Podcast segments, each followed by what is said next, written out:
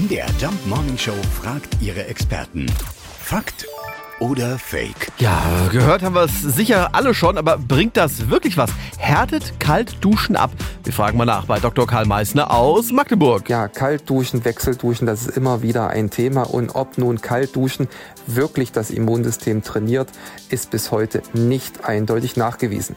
Forscher haben aber herausgefunden, dass regelmäßig kalte Güsse auf dem Oberkörper das Immunsystem ankurbeln können. Zumindest hatten die Probanden danach mehr Abwehrzellen im Blut. Also, was nicht schadet, das ist nicht schlecht und was nicht schlecht ist, könnt ihr ruhig machen. Einen angenehmen Tag für euch. Also, in diesem Sinne, Wassermarsch.